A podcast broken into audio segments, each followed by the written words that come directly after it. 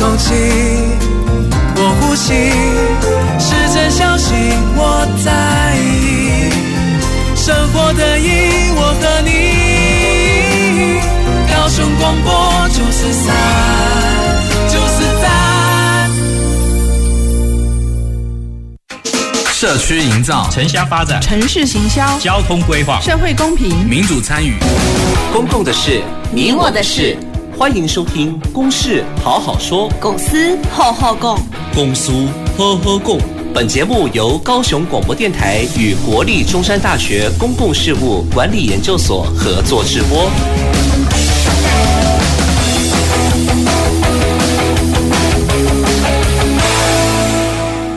听众、观众朋友，大家好，欢迎收听、收看《公事好好说》。此节目是由高雄广播电台、国立中山大学公共事务管理研究所共同制播。今天讨论的主题是大众运输导向的都市发展。啊，我是今天的节目主持人，呃，中山大学公共事务管理研究所的助理教授谢旭升。那今天很高兴邀请到我们的来宾与我们共同讨论好这个主题。那呃，首先在左手边的这位是这个高雄市都市发展局。哦，不好意思，高雄市捷运工程局副局长吴家昌副局长。大家好啊，我是高雄市政府捷运工程局副局长吴家昌。那以及这个高雄市都市发展局副局长呃王屯店副局长。哎，大家好，我是高雄市政府都发局副局长王屯店。好，非常谢谢我们的来宾。那呃，其实大众运输导向发展，呃，它呃。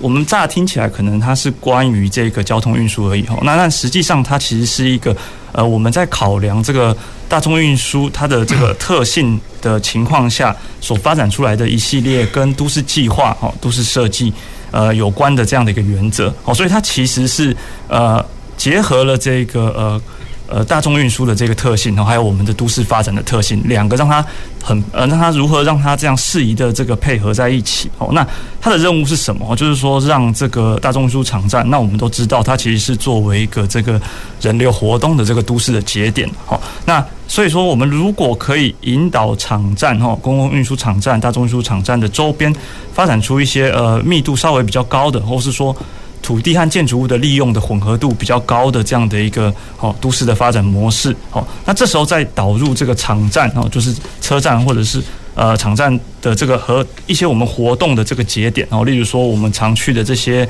呃商业区啊哈，或者是说公共设施啊，或者说我们呃工作哦那个呃上学等等的这一些公共设施哦，那。在场站和这些设施之间，如果有一些良好的这个呃步行的这个环境，哦，或者是自行车的环境，好，那这个时候呢，我们就可以发展出怎么样，减少这个对汽机车依赖，哦，还有这个减少能源耗用的这种呃比较永续和比较健康的这个都市生活模式。好，所以我们今天呢，主要就是会和大家一起来聊聊这个呃我们大众运输导向发展的都市特性，哦，那以及它的一些相关的这个议题，好，那以及我们目前呢。高雄市推动哦，就是相关跟 T O T O D，就是这个大众运输导向发展有关的这个概况哦，还有一些相应的这些挑战，还有这个策略会是什么哦？那呃，首先想要这个呃请教这个哦，我们的这个吴家昌副局长哦，就是说关于在这个呃大众运输导向发展的呃相关的在。公共运输的这些推动上面，哦，就是说，尤其是像是我们讲的捷运和轻轨上面，就是如何考量或者说回应这个大众运输导向发展的这样的一个城市。呃，是，呃，大众运输导向的这个发展，哦，所谓大众运输，哈，诚如我们所了解，它就是对应于私私人的一个运具，哦，所以大众运输呢，我们可以讲，一般而言，我们会把它分为它是一个公路系统。公路哈，公路系统，公路系统，它就可能包含公车，包含客运，然后另外一个就是轨道系统。那轨道系统，我们又会把它讲成，诶，区域跟区域之间的，它可能是高铁，可能是台铁。那另外，我们今天会聚焦在这个区域里面的，哦，就是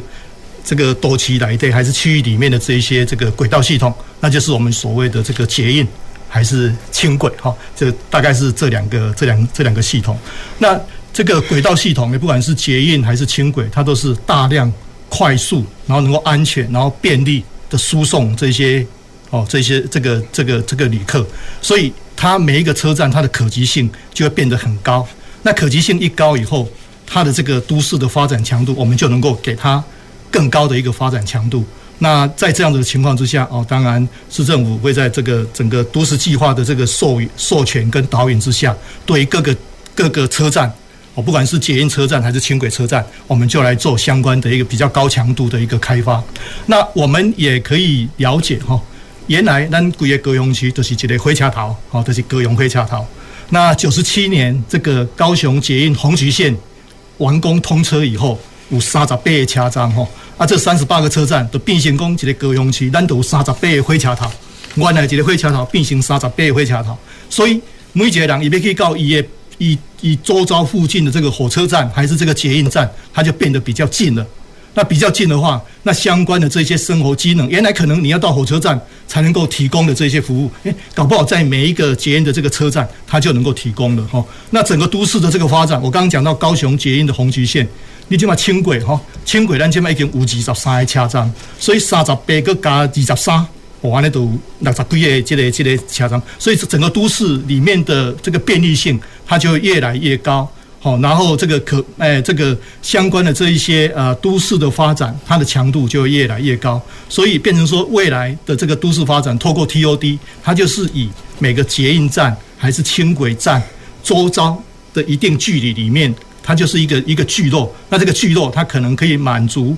一般日常的一个生活的一个机能的一个提供。那同时在整个都市计划的一个授权之下，它的这个每一个车站的功能它不一样，然后互相结合起来啊，就变成一个完整好的一个一个一个开发的一个状态。好，以上。那哎、欸，不好意思，这个呃呃，吴副，我这边稍微再追问一下，就是说关于这个呃，因为我们在强呃，在谈这个大众运输导向的城市发展的时候，有时候会考量到说这个车站周边的这个范围哈，那就是说，诶、欸，就这个呃，捷运局这边有没有呃预设说，那他希望这样一个车站它是能够呃服务到的哈，就是说它的这个周边的这个呃居民大概是怎么样的一个范围的一个这样的一个呃服务圈这样子？OK。呃，我们目前规划的这个车站，不管是捷运车站还是轻轨车站，我们大概是以八百公尺哦，就是半径八百公尺，车站的中心半径八百公尺，当成画成一个圆。那这个大概是集中在在这个地方。那在在这样子的八百公尺，那往前是四百公尺，就四百跟八百，它就画成两个圆。那在这两个圆里面，我们可以给它更高强度的一个使用。那在这个四百公尺里面，我们大概。按照现在的这个做法，大概会给它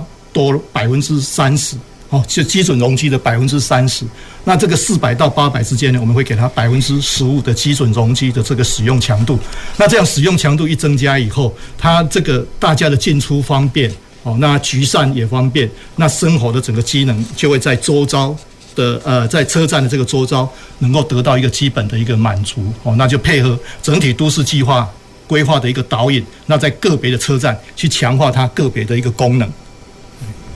所以呃，刚刚吴副提到的这个呃，其实他呃提到就是说，这其实跟我们都市计划是呃有非常大的这个关系。那这边也想请教这个呃呃王副局长，哦那。在都市计划的角度上，怎么看待这个大众运输导向的这个发展？那也包含就是说，刚刚不同的这个呃服务范围内，这个都市发展是不是说，除了呃刚刚讲的这个容积的这个不不同以外，哈，就是说这个发展强度的不同以外，有没有其他的这个相关的这些考量等等？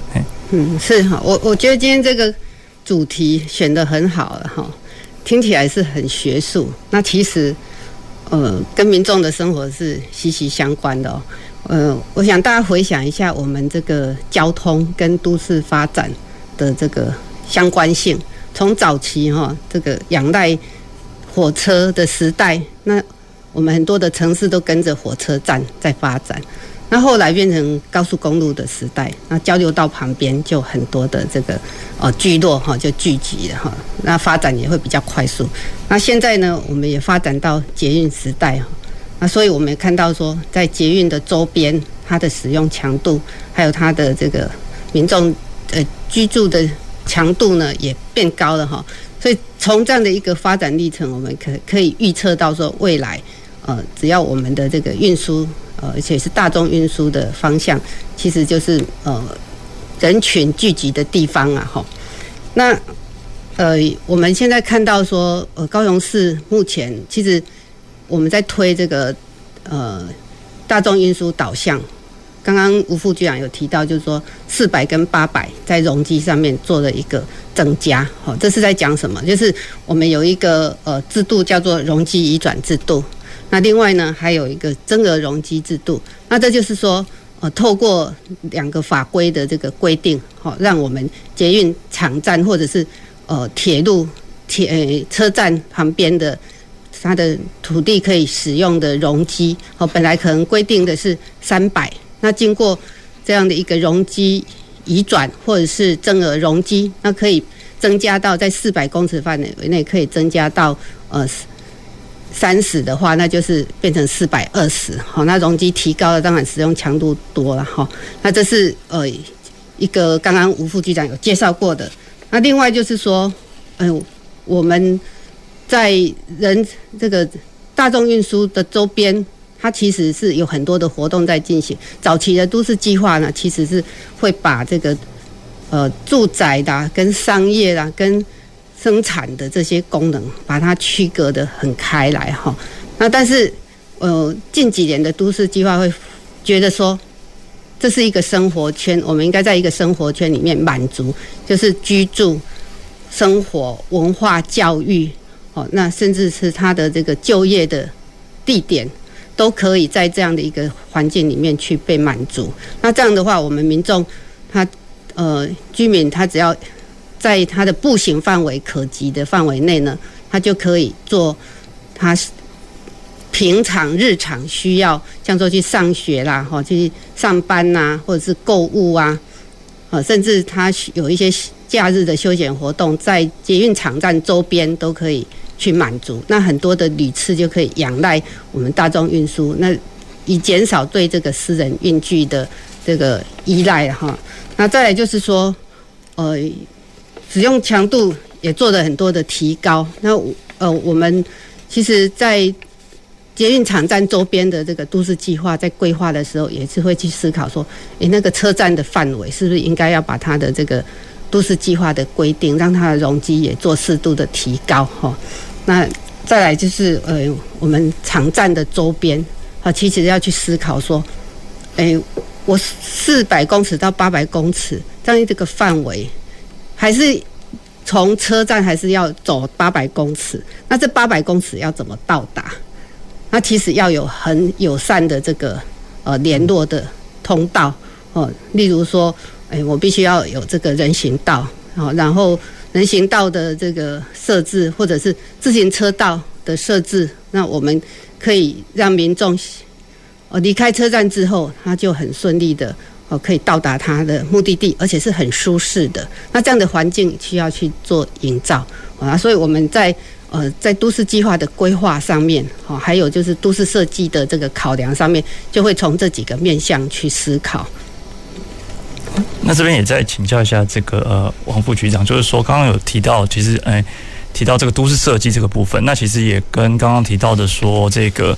车站周边，就是说例如说哎那怎么样子能够让这个哦比如说八百公尺的这样的一个范围，能够让民众是可及的这个范围哦，那所以里面就会有这个相关的呃公共运输或者是说这种呃人行的这些通道哦那。在都市设计上面，其实呃，跟这些所谓的这些呃，比如说这个公共呃公共的这些运输的这些环境，或者说行人的环境，其实有蛮大的关系。因为都市设计它可能会对这个诶私人产权做一些这个呃管理，好，那这个时候有没有一些相关的这些呃做法，就是可以有助于哦，就是它看起来可能跟这个呃。大众运输导向都市发展没有那么直接的关系，但其实它是辅助了这样的刚刚讲的这种呃每一个车站的生活圈的这个达成的一种呃最基本的这个条件，哎，这样。是呃要把这样的一个连通道做起来哦，当然我们可以思考的第一个就是人行道的部分哦，让它是整齐的，然后呃舒适的。那当然人行道旁边的空间是不是也可以做一些处理？就像刚。呃，主持人所讲的，它是私人的空间，那我们怎么让它让民众来配合？所以我们在这个都市设计上面就会有一个退缩的要求，你要退缩建筑，那有的是退缩呃两米，有的退缩五米，那甚至我们在那个多功能建发园区那边规定退缩十米，那退缩十米，这这个空间要做什么？可以做呃更高，更让那个人行的空间更宽阔，或者是说它做绿化哦，那增加一些这个呃绿荫植栽，好让我们民众在这个过程中间可以呃走得比较舒适哈。这是第一个。那再来是自行车的串联的部分，那当然就是呃你要政政府在公共这个人行道或者是道路的设计上面，就要开始去思考，我们应该要留出一部分的空间，让自行车可以去通行。那这还包括说夜间的照明，好，那自行车它能够更安全。那整个动线上面要去处理。那市政府也是在自行车道的这个推动上面也不遗余力的哈。那当然，呃，要说整个城市都建构起来，那还需要一段时间。那另外就是说，哦。除了刚刚这两个之外，我们其实现在也在呃思考说，是不是能够再增加更多的这种呃人行的串联空间，例如说立体连通，好像说呃在呃一个比较主要的这个建筑物或者是公公有的建筑物上面，能够去做立体的，就是天桥的这个跨越道路的这样的连通，让人民众呢，他其实在。空中，哦，它就可以无障碍的去行走，而不用说，哎，在地面上去穿越，跟车子，呃，在争道，就是或者是经过这些呃呃十字路口，哦，去避开这些十字路口。那这些大概是说我们现在在处理的几个方向。好，那这边呃，跟观众朋友补充一下，就是说这个容积的意思，就是说我们的这个建筑物，哦，那它的这个呃。就是每个建筑它有很多的楼层哦，不一定哦。那它的这个楼层的这个呃面积的这个哦总和哦，那除上它的这个呃基地的，就是说它的土地的这个面积哦，那这个得出来的这个比率就是这个容积率哦。所以其实这个呃大众运输导向的都市发展的一些这种都市发展的这个策略啊，就是引导这个呃大众运输导向能够达成的一部分的这个呃政策，它其实就是有跟这个容积会有关系哦。那因为它就会跟这个我们怎么样能够。透过一些跟容积有关的政策，发展出一个呃能够比较有这个高强度使用的这样的一个呃建筑物的利用。那这个是强度的部分。那刚刚呃两位来宾其实也提到了这一个呃这个方便性哦。那所以这个方便性它其实就是。跟我们的这个建呃土地使用的这个多元性啊，就是说，例如说我们这个一个地区，如果它今天都是呃比较呃单一的这种使用哦，比如说一个呃机呃机关的这个哦用地，如果整呃整个地区的话，主要如果都是机关的用地哦，或者主要都是住宅区哦，那这个时候它在生活上就比较难透过，例如我们刚刚讲的哦，就是说。步行或者是大众运输的方式来完成它的这个呃日常的这个所需啊，哦，那所以就可能就会变得比较仰赖这个私人运具哦，就是说它也不是故意说不环保这样子哦，那只是说因为环境的这些条件可能就会让它比较不容易去去使用这个公共运输还有这个步行的这个部分哦，那所以呃这个部分我们呃再延伸到这个回到这个。呃，大众运输的这个场站的这个议题，那除了这个呃周边的土地的这个特性以外，另外一个就是说，哎，那场站的呃这些转乘上的这个哦，呃一些这个相关的措施或者是一些相关的政策和设计，那怎么样子可以这个呃。让我们的这个大众运输导向的这个城市更容易呃发展成功哦。那所以其实转乘的这件事情，车站的转乘可能也有呃也有蛮大的关系。那所以我这边想要请教这个呃吴副局长，就是说关于这些车站，刚好提到说我们现在车站大概有六十几个哦，那其实已经非常多的这个，在这个车站上面的这些呃促成这个大众运输导向发展的这样的一个基础的这个哦营造哦。那在转乘上面有没有一些就是说目前想要推动的这个方向，或者说正在推动的，就是跟我们这个大众运输导向城市发展有关的这样的一个转乘的一些政策，这样子。啊，是那个轨道建设哈，它在怎么样的一个密集，它还是没办法哈，没办法服务到每一个聚落哦，每一个店，所以它。下了这个呃，不管是轻轨站还是捷运站以后，它的接下来的这个转乘，这个就变得非常重要。换句话说，我们讲它的最后一里路就变得非常重要。那市政府在这一方面呢，也 也也呃，集合了这个跨局处哈相关的这一些这一些跨局处的这种这种能量哈，然后来做推动。那这个公车啦，哈，公车的这种转乘，那当然是最基本。那当然也透过了这个呃 U 呃 U Bike 哦，然后还是一些一些这个分呃这个电动分电动车分享的哈这一些相关的这一些这一些哦这一些工具哈，然后来做最后一里路的一个处理。那其实呢，其实整个轨道建设里面，它本来就是一个很友善哦的一个一个一个印记哈。那像我举个例子哦，以轻轨来讲哦，轻轨来讲，呃，轻轨它。我们在凯旋路上，我举最就是里亚来哈这一段，好，然后一直到这个哈马星的这一段。那这一段原来是铁路，哦，就是东临港线跟西临港线的一个铁路。那这个铁路它本来是有高耸的一个围篱，哦，那轻轨进来了以后，就把这些围篱就拿掉了。那把这些围篱一拿掉以后，它的整个人的这个透视，好，然后两侧就缝合了。那缝合了以后，它相关的人的这个进出。哦，进出的话就比以前更方便了。那这种更方便呢？这种更方便呢？当然，除了转乘以外，它有一些好，譬如说我们轻轨这个印居它更友善。我们在轻轨的这个两侧，我们一侧会做人，呃，会做这个行人徒步区，那另外一侧会会做脚踏车道。那这个也是基本上它也是转乘。好，然后有时候也是接驳的一个一个一个一个预留的一个一个空间哈，所以这个是这个是系统本身哈，它就能够能够提供一个友善的一个一个哦一个一个功能哈。那另外哈哦，我我也提轻轨，那另外哈，其实有时候我们像我们现在了解整个轻轨，它串联了整个湾区的所有的这些重大建设。那这些重大建设，如果原来不是轻轨来的话，它可能要用其他的一个运具，好，甚至于说其他的一个交通工具、私人的运具。那轻轨它把这些重大建设把它串联了，好，那这这些重大建设，像我们所了解，呃，从软科，然后展览馆，然后礼印中心，好，啊，像呃昨天呃昨天前天做测试的高流中心，哦，那甚至一直到博二，哦等等这样子的一个我们这样子的一个运具，它本身。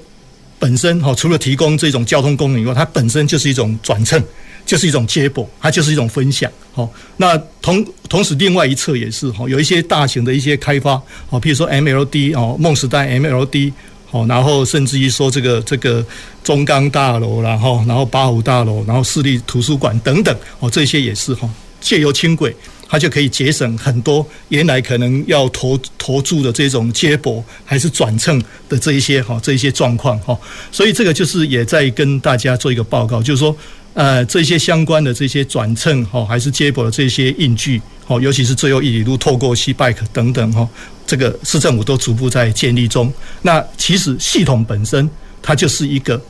好，在目前为止，它就是在重大建设之间，还是这个购物啦，哈，这些理由相关很重要的一个一一个印据哈，这个哈。那另外讲到这边，我也可以再再跟各位再报告一下哈。其实这种印据，它我们刚刚也有提到，它是一个环境永续、市民健康的一个一个一个印据哈。那所谓环境永续哈，我跟各位做一个报告哈，我还是以轻轨哈，举轻轨的例子哈，呃，轻轨。它在我们现在所看到的这一条轻轨，现在已经营运的，各位可以看到，在这个路廊，在这个路廊，它都是植草带，哦，它都是植草带。那这个植草带呢，在这一种呃极端气候，哦，这一种这种气候很不稳定的状况之下，这种植草带呢，它是可以保水，可以减缓城市的一个热岛效应，可以降低哦，一般有时候温度大概降低了一度两度都有都有可能。那在这样子的情况之下，它也是一个。力能哦，然后环保好的一个印据，那这样子的一个一个印据，同时它也提供像我们第一阶段哈，目前营运的这个路段，各位可以了解，我们几乎都是植草带，那只有在经过横交路口的地方，它才是一个硬铺面。那这样子的情况之下，整个都市我们这样子大概有百分之八十以上，它都是一个长条形的一个公园一个地带，那无形之中。也也替都市增加了很多的一个一个一个地带哈，所以就是说，在这样子的一个情况之下，这个环保节能哈、绿色运具、那环境永续好等等，这种在我们目前的这个这个轨道运输里面是逐步的在实现中哈。那其实刚刚这个呃吴副局长提到这个轻轨的部分，就是说，其实呃、我还蛮自己还蛮有感觉的，就是说，哎、就是呃过去我们可能会觉得说，在这个大众运输在高雄可能是一个呃、欸、观光或者是说这个休闲的这个一个运具哦。那但是自从就是呃有轻轨这个加入之后，其实呃可以其实它可以串联这个。都市的这个空间，还有打通这个都市原本对于行人的这个可能是障碍的这个部分哦。所以整个人行的这个穿越功能，就像刚刚这个呃吴副说的，它其实是一个长条的带状的这个公园哦。那对于人行的这个穿越都是蛮便利的。那像我在这个上下班的时候，就是偶尔也会使用这个呃轻轨这个部分哦，就是因为我自己是住在这个前金哦前金的这个地方哦。那其实这轻轨的这个部分，我就会呃，例如说我从这个呃哈马星那边就会搭到这个呃真爱码头这边，或者是这个光荣码头都可以哦，因为这两站怎么样？就是虽然离我居住的地方还有一段距离，但是它其实做了这个非常良好的这个包含这个人行的通道哦，还有这个呃人行的这个哦，不只是这个步道，它是一个带状的这些空间，那以及这个呃人行的这个呃天桥等等哦，那所以其实再加上这个轻轨它这个带状的这些开放的空间，所以让我觉得就是说走路的时候它其实怎么样？就是原本我们可能会觉得说它是一个蛮远的这个距离啊，就是说如果。就是说，在原本在走在呃汽车和机车这样的一个马路旁边的时候，可能会觉得哦，这样的一个距离，或许走十五分钟、走二十分钟，可能是呃很远哦。那但其实有了这些呃。呃，不错的这样的一个空间之后呢，就是下车之后，它其实这个呃步行的部分就变得就是更有趣哦。那其实有很多的这些呃有趣的这些建筑物的这些景观呐哈，或者是说可以当做这个呃平常的这个哦运动的这样的一个呃步行哦。那其实我觉得呃不只是说对这个环境哦公共的这个部分哦有好处，那其实对个人而言的的这个健康，其实呃我觉得。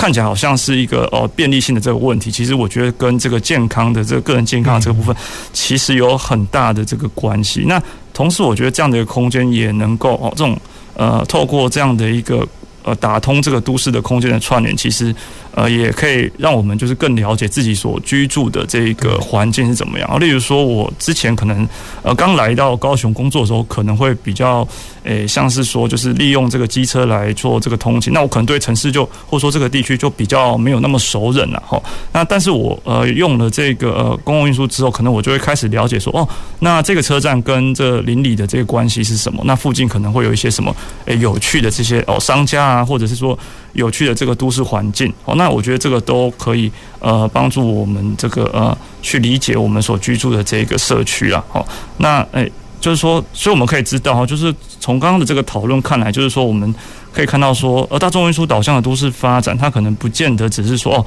跟我们一开始讲的说跟交通有关，跟呃这个土地和建建筑物有关哦，那其实也跟怎么样？跟这个呃，就是都市空间的这个整体的这个串联哦，联络哦，那其实可以让我们的这个。呃，更能够有一个在地感啊。如果当我们今天不熟悉这个都市空间的时候，其实我们对于这个啊都市的理解是比较陌生的。好，当你亲自去走的时候，那你才会哦，就有点像说在脑袋里形成这个对于这个呃都市环境的这个印象啊。那这个大概是我们刚刚呃讨论的这个范畴。那就是我们节目先进行到这边，我们休息一下哦。那稍后我们再回到公司好好说。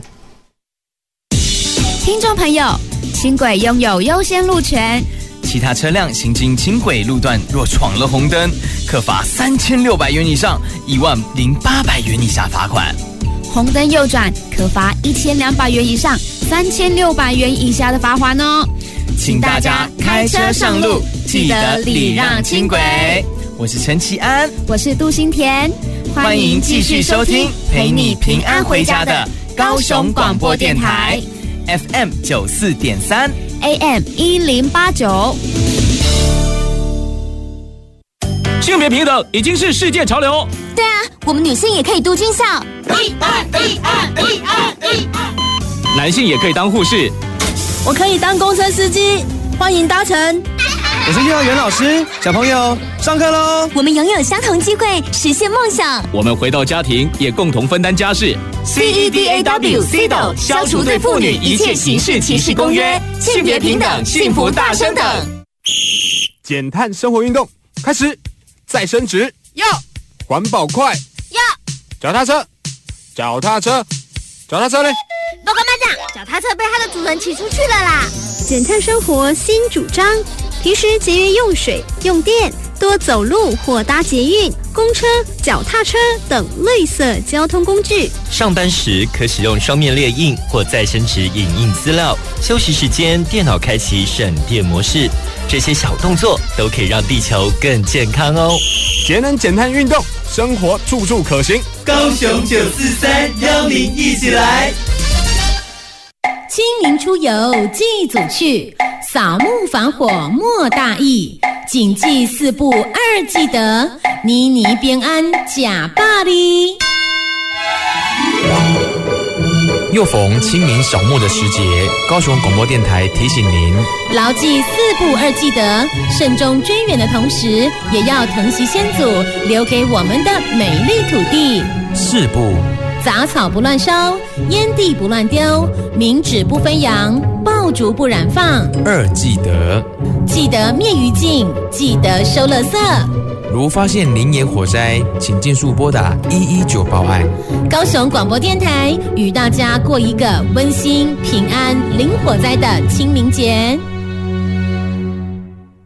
我是指挥中心医疗应变组副组长罗一军。自十二月一日启动秋冬防疫专案，请您共同配合以下事项：一、前往医疗照护、公共运输、生活消费、教育学习、观展观赛、休闲娱乐、宗教祭祀、洽公机关机构等八大类高风险场域时，请您务必佩戴口罩。二、在户外人潮聚集的场所或集会，请遵守业者或主办单位的人数管制。如果无法保持社交距离，请您自主戴上口罩。有政府，请安心。资讯由机关署提供。随时陪伴着你，你最好的马吉，空中串联一起，分享点点滴滴。九十三，九十三，九十三，你最麻吉的电台。公共的事，你我的事。您现在所收听的是高雄广播电台与国立中山大学公共事务管理研究所合作制播的《公事好好说》。哎，各位观众、听众朋友，大家好，欢迎回到《公事好好说》啊！我是谢旭升啊，以及我们的这个来宾哦，从最左最左手边的这是我们的一所大学公共政策与管理学系的吴文燕老师。那以及这个呃高雄市都市发展局副局长呃王王副局长，嗯，大家好。那以及高雄市捷运工程局副局长吴副局长，大家好。好，那诶、欸，我们刚刚提到了这个呃大众运输导向的都市发展呃涉及到的一些相关的这个哦面向，所以我们可以刚刚知道说，不只是这个呃都市交通哦，或者是这个呃土土地的这个利用哦，也包含我们的。呃，涵盖我们的这个健康哈，以及我们的这个呃市民朋友的这个生活哦，那以及对这个呃地区的这个认识哦，都可以借由这样的一个大众运输导向发展的城市的特性哦，来来达成哦。那诶，就我所知说，这个目前这个呃高雄市这边也有呃很多关于这个大众运输导向的这个呃配合配合的这种联合的这个开发哦，那一些比较大型的这个计划哦，那其实也是呃有助于这个。呃，这个大众运输导向城市的这个发展，那我这边先诶请教一下这个王副局长，说关于这个高雄市目前的这些发展的这些联合开发的大型计划，目前的一些呃呃相关的这个呃目标，或者是说他期望能够带来的这个效益，这样子。是，那我们在这个呃重要的捷运站周边哈，其实都开始在盘点，说诶有没有什么更多的机会，好可以让市民来。使用这样的场地了哈，那所以呃，目前我们推出来的几个重要的工作，包括像公办都更哈，就是把一些呃位于捷运场站周边的公有或是国有的土地，好来加强它的这个开发的效益。那另外就是联合开发，好，那在捷运场站这边去思考有没有可以跟民间来做联合开发的一个机会。那再就是说，我们呃也有做一呃在场站旁边呢，也有一些社会住宅的一个兴建哈。那首先是呃刚讲的这个公办都市更新，我举个例子哈，像我们在亚洲新湾区这里哈，目前市政府推出一个亚湾五 G AIoT 的创新园区。那这个园区呢，规模大概有将近五十公顷，那就包括了我们亚，它是在。亚洲新湾区的核心呐，哈，包括说像我们这个世贸会展中心呐、高雄呃流行音乐中心啊等等，那在这个范围里面，现在已经推出来的哈，就包括说我们呃总图二期台塑的 BOT 大楼，还有我们最近哈正要这个呃招商的台电特茂山的公办都跟案。那另外就是市政府最近也在呃这个呃世贸会展的南边哈有一块中油的土地，那这边我们也在推促进说，希望它是高雄软科第二期的一个工程，呃第二期的开发哦，那所以把这样的一个园区呢导入了很多产业的机能进来。那此外，我们在这一个场域呢也有。规划哈，将要新建大约一百呃一千六百户的这个社会住宅，哦，所以未来这一个区域呢，它因为它整个呃范围有包括呃三个捷运站，哦，有黄线跟橘线的捷运站，还有这个呃轻轨有四个轻轨站，哦，所以它的这个。未来的发展潜力相当的看好。那当然，市政府在这里，我们也推出了这样一个五 G AIoT 的创新园区计划。那另外像说哈，在凤山哈，我们有一个中城计划，那这是整合这个卫武营还有国泰从化区，那以及嗯那个像呃台铁机场哈，它本身已经迁移到即将迁移到这个屏东嘛哈，那它刚好是在。就是台铁机场跟我们卫武营刚好是在高速公路的两侧啊，其实相呃距离非常近，所以市政府这边我们推出了一个凤山中城计划，那希望说以卫武营，它现在是一个呃文化中心，诶这个园区的一个的未来发展也朝朝向说呃就休闲文化的产业哈，能够来导入在这两个地方。那此外，呃我们也在盘点说在这个。捷运黄线好的周边是不是有相关的可以联合开发的潜力点哈？那再来就是像刚刚讲的社会住宅的部分，呃，这也是市政府最近几年推的重要的建设。那当然我们也会把它选点，啊，去尽量去跟这个大众运输能够来接近。那刚刚有提到说，诶，八百公尺的范围是呃我们推动这个呃大众运输导向的一个适合的范围。那事实上，如果再搭配这个自行车的话，其实可以再扩大。所以，呃，我们在大约呃一千，就是距离捷运一千公尺的范围内推出来的这些呃社会住宅呢，目前高雄市即将推十三处嘛，哈那其中大概有七到八处，大概加起来有五千户，就是会在我们的捷运的一公尺，呃，捷运站的一公里的范围内来做这样的推动哈。那这样的一个呃。计划推动之后，它所以带来可以带来的这个嗯大众运输导向的效益哦，包括说，当然刚刚有提到的环境改善呐、啊，然后其实还有两个很重要的一个呃效益哈效果，包括呃财经济跟财务的效果，因为我们善用的这些土地啊，其实它很多都是公有的地，那公有地原本闲置的，经过这样的一个开发之后，它可以带来的很多的财政效益，啊，财务效益也能够挹注我们的公共建设。那所以，它除了说活络地方的这个经济产业或者商业的发展之外，对于政府在公共建设挹注上面所带来的财财政效果，哈，也是呃可以呃减轻财政的负担，哈，这是也是我们的期待。另外，其实还有一个重点就是说。对于社会公平的这一个部分的促进啊，因为像我们刚提到说，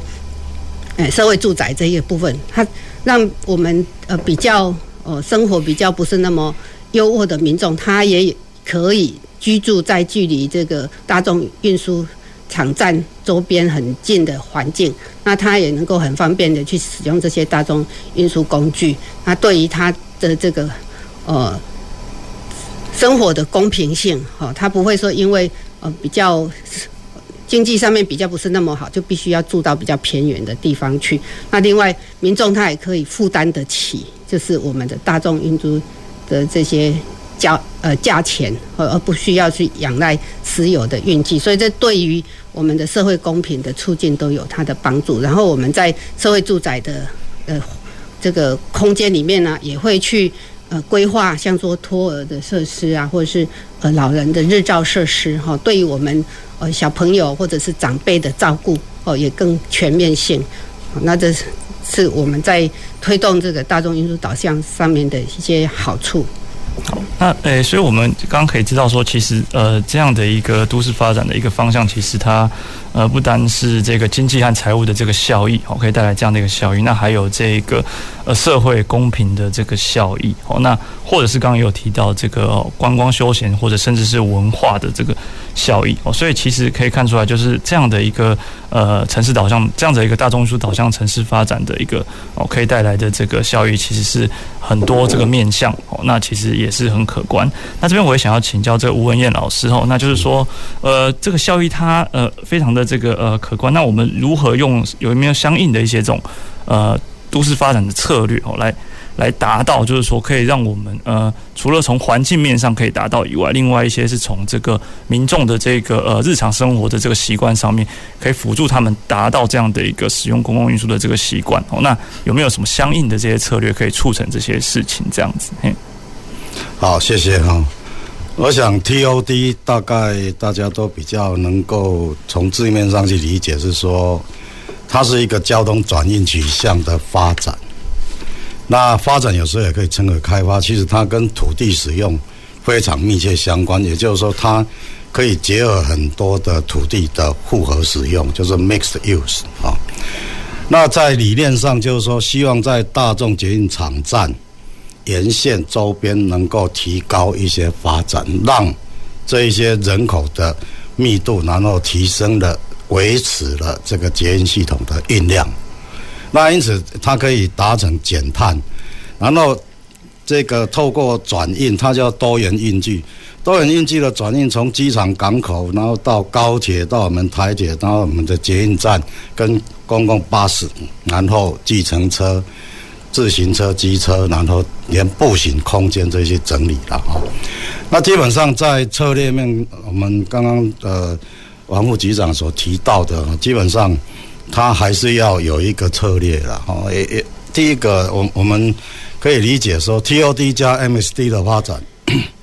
最早是在美国的马里兰州哈，它有一个聪明成长发展出来的，在所谓的策略上哦，它会。有一个所谓的 focus，就是 density，然后有多元的发展定位 diversity，然后最最后才是设计绿带蓝带跟它如何去执行开发的一个啊策略跟机制了哦。那如果从我们红线跟极限的这种发展来讲，我我个人的看法啦，尤其在目前的这个。呃，捷运的沿线的场站，再加上轻轨，其实这里边有相当多的国公有地啊。比如说多功能经贸园区的二零五兵工厂迁移之后，我曾经计算过，那里的投资金额将近会达到五千亿了。那以高雄当下的人口，然后再呃去展望未来桥头科学园区相关的产业发展所带领。带动的这个呃人口消费等等，其实没有那么那么快啊。换言之，我们有这么多的一种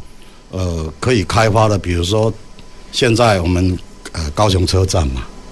然后中程计划是先新出现的这个呃橘线跟黄线的交汇嘛。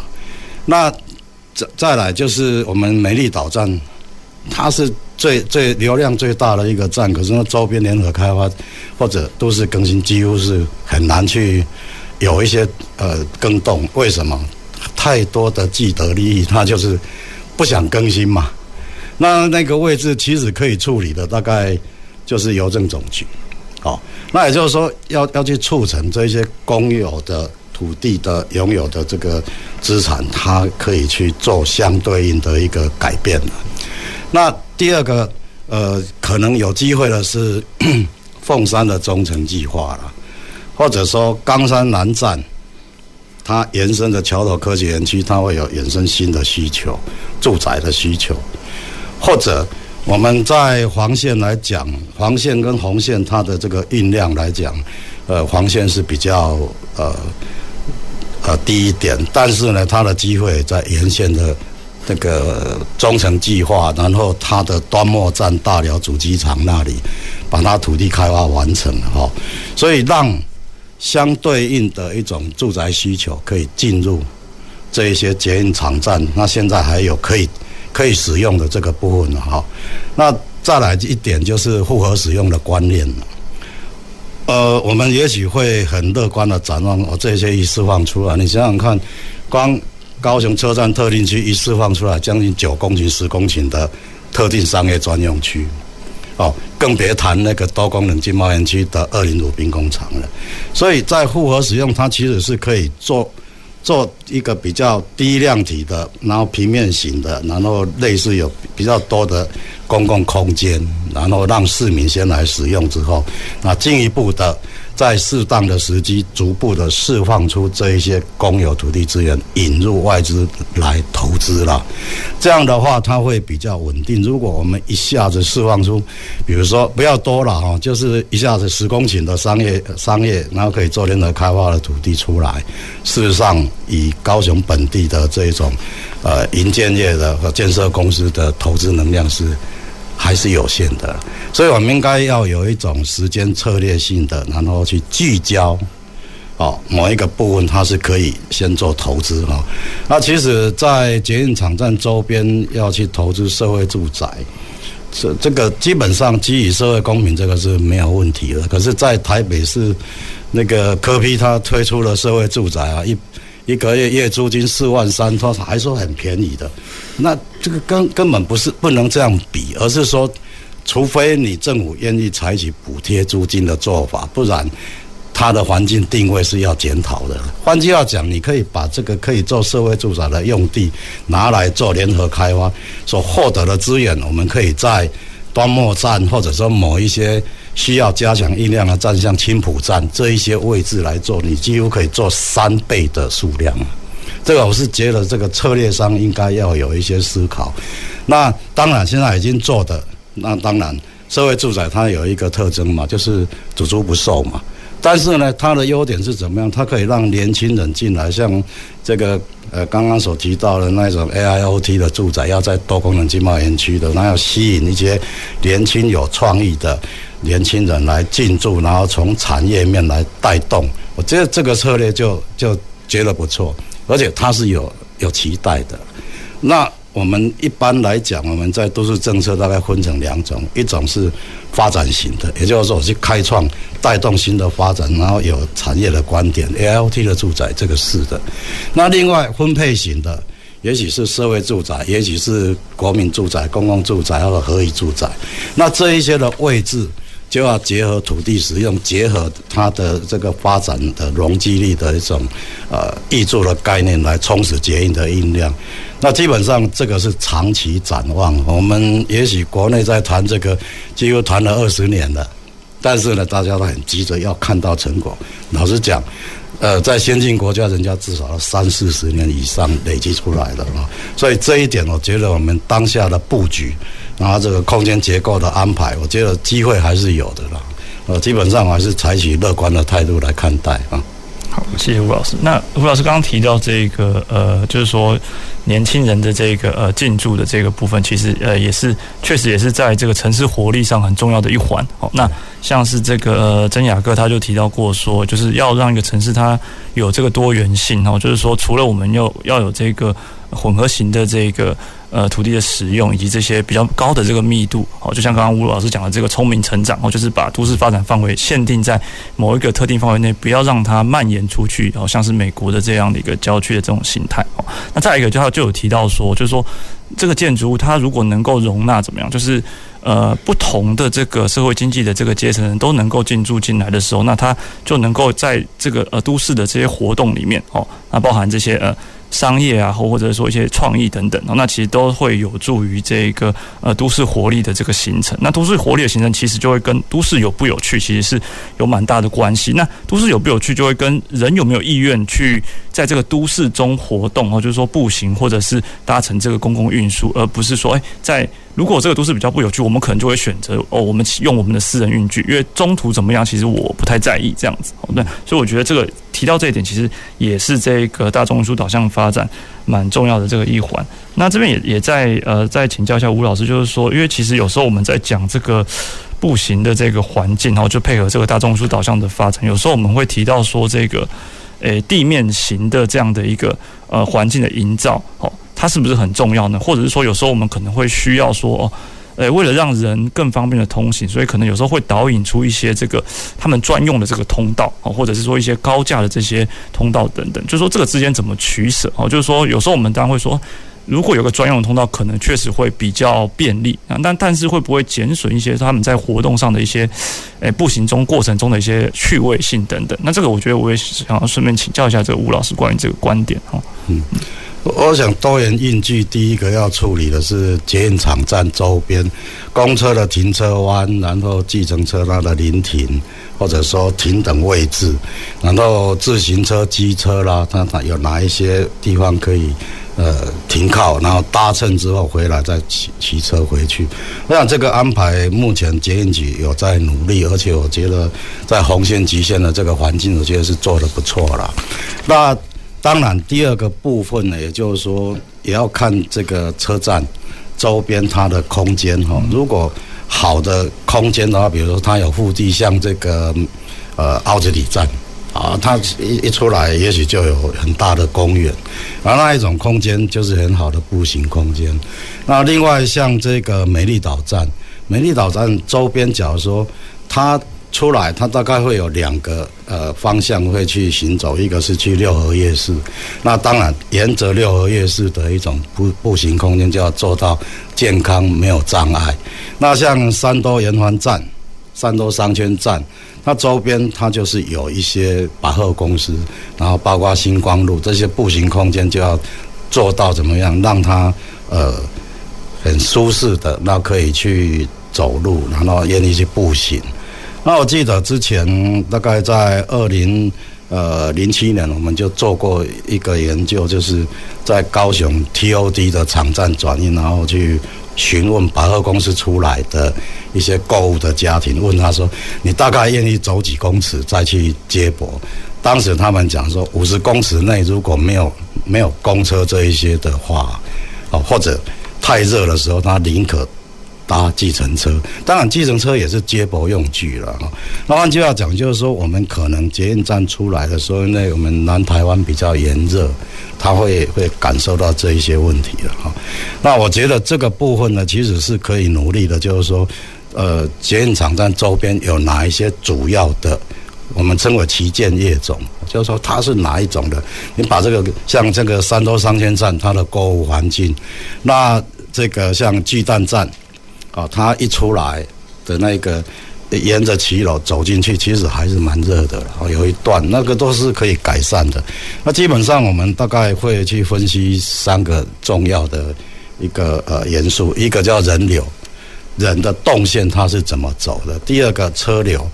动线是什么；然后物流动线，物流尤其是资源回收和还有商圈里面送货的，然后他们会限定一定的时间，不让它进去干扰。那我们目前大概在这个捷运场站周边也要去检讨，大概是这个部分的。也也就是说，我们呃似乎在都市设计上，我们并没有去严格禁止说你的车库的进出动线，哦，不可以直接就进入主要道路了。哦，我们没有限制，所以我们经常会在我们的商业街道当中突然就一个。啊，开发案一个建设公司的案子，那车子就出来，我们的行人空间是是有一些冲突的。而我认为这个部分至少在捷运场站周边应该去定一些新的规范，让人流车流不会有冲突，让他在做这个呃商业区，他在这个呃运送他的货物时间应该是十点以前，那晚上十点以后，那但是不能超过十一点。类似这样的一种管理手段，才会让这个空间会变得更好了。那当然，这里还有一个可行的，就是说我们场站周边有哪一些文化啦、民俗使用的，像有一些这个呃寺庙的，像我们在这个三块洲站，好，它可以到武庙，武庙的这个沿线的那一种动线，我们就应该去做出一些让它比较舒适的。而我们现在占用骑楼的问题，还是要要再努力的，会变成说有人不喜欢走骑楼，因为它是被阻断的，然后跑出来就变成人车争道，这个都还是有空间可以改善的了。我想这个部分是可以努力，而且很快就会有效果。好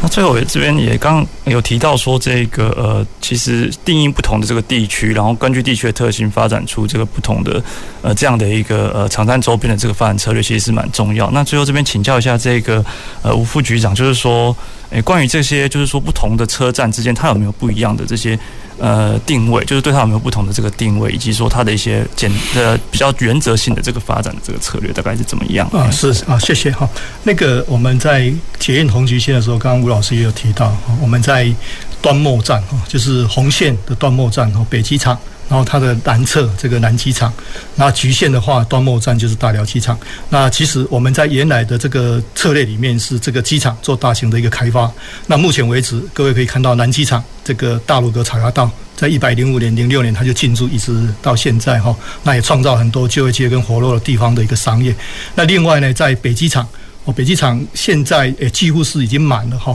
那各位可以期待哈，我们大家。最近报纸上也有提到哈，他这个达利米勒在那边有一个呃叫做冈山乐购站前广场，哦，它有一个大概四公顷的一个大型的一个开发，那这个可能今年的第四季哦，它就会就会就会对外营业。那另外还有这个高一哦，高一也在这个北机场。有超过这个五百床的一个医院哈，那这个可能明年也会到位哈。所以原来的一个发展是用这样的的一个端末站的一个这个这个形式来做来做处理。那另外呢，到现在红橘线已经营运十呃，从九十七年到现在已经营运十二年了哈。它整个运量也大概跟原来成长了一倍以上哈，所以它整个这种呃人流也渐渐的这个就是集聚了哈。所以呃，陈市长啊上任以后呢，就要求捷运局这边，然后呢重新盘点。原来红橘线这个呃这个联合开发的一些场站哈，那这一部分呢，我们目前也有一个案子已经推出了哈，那就是沿旧的高雄市议会对面，我们讲欧式站，那这个案子是到四月十九号就公已经公告了哈，就到四月十九号，那这个未来销售金额大概会有会有五十亿左右哈，那另外同时。啊，市政府这边也对这个啊局限沿线哦，包含刚刚所讲的这个呃计机馆这个地方，它是高速公路下来的一个一个都市的一个一个重要的一个门面哈。那这一部分我们也有案子正在推。那另外刚刚也有提到，就是呃这个魏武营，然后配合这个中城哈。这个高雄的一个中程的一个计划，凤山中程的一个计划，那这个呃前面的这一宗大中的一个基地哈，建军站哦，这一宗基地，那目前这这一宗基地我们也准备要做开发哈。那同时在红线的更北哈，不管是这个呃冈山路竹延伸线，那我们配合周边的这一些呃这个这个非都地区，然后我们会会画大型的一个一个开发哈来做开发。那这样子的一个开发。除了促进地方的发展以外，当然最重要的就是一个财务上的一个挹注。那这些财务上的挹注呢，就是回归，就是把很多原来交通建设所产生的便利的这些外部效益，把它内部化，然后变成财务，然后再来呃，再能够呃持续的推动相关的一个轨道建设哈。那这一部分呢，市政府这边是很积极的在推动。那我们也期待好，在这个最近的一段时间里面，我们就会有一些成果。是好，谢谢。那呃，其实我们可以知道，大中运输导向的这个城市发展，它带来非常多的这个效益。那以及它也是一个呃长期性的这个呃要努力的这个事情。好，那以及就是说，它同时也可以整合不同的这个呃都市发展的面向哦，然后以这个共同的目标来去整合这个都市的这些资源。好，那所以这个大致就是我们今天这个节目讨论的内容。好，那我们今天节目告尾声。那非常谢谢我们今天的这个来宾吴文燕老师。呃，王屯天副局长，那以及吴家昌副局长，谢谢。好，公事公事好好说节目，我们下次见，谢谢。公事好好说节目由高雄广播电台与国立中山大学公共事务管理研究所合作制播，每周一下午五点三十分进行到六点三十分。谢谢您的收听。